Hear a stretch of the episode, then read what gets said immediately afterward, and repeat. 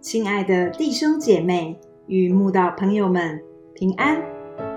今天我们要分享的是《日夜流淌心中的甘泉》这本书中一月十八日“朋友”这篇灵粮。本篇背诵京剧箴言十八章二十四节：“滥交朋友的，自取败坏；但有一朋友。”比弟兄更亲密。冬天天寒地冻的加拿大，室内都有暖气供应与可以烤火的壁炉。曾有朋友跟我分享他用壁炉烤火取暖的经验。他说，当时的他望着客厅空着的座位，想到自己独自一人坐在壁炉旁烤火，真是孤单寂寞。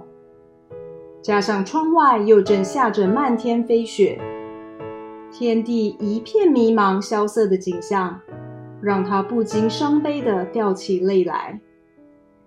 人有许多感觉，常常是根据当时的天气、心情、身体状况等而产生的。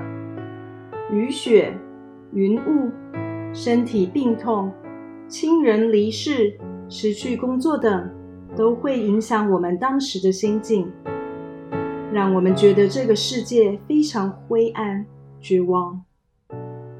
但，亲爱的读者，让我跟你分享：如果你认识神，那种因各种环境、状况、条件而产生的孤独、凄凉的感觉，就会减缓很多。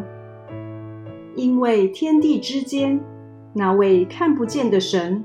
正环绕着你，纵使四下无人陪伴，你依然可以感觉它充满你心，看顾你灵的踏实与平安。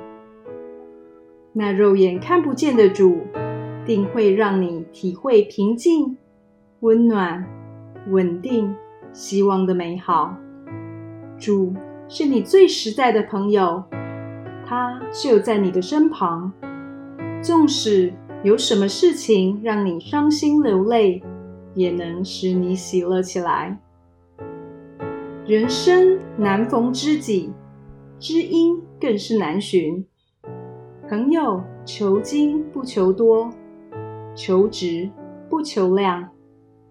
滥交朋友会自取败坏，一定要谨慎交友。但有一朋友比弟兄更亲密。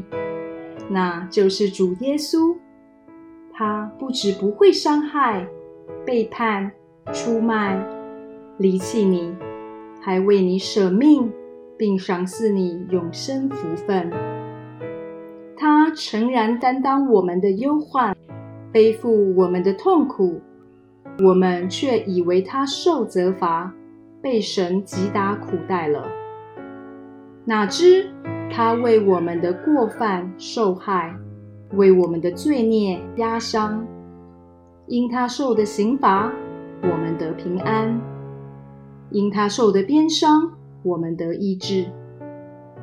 世上除了主耶稣，有谁愿意担当我们的忧患，背负我们的痛苦？不止如此，主耶稣还说：“你们。”若遵行我所吩咐的，就是我的朋友了。以后我不再称你们为仆人，因仆人不知道主人所做的事。我乃称你们为朋友，因我从我父所听见的，已经都告诉你们了。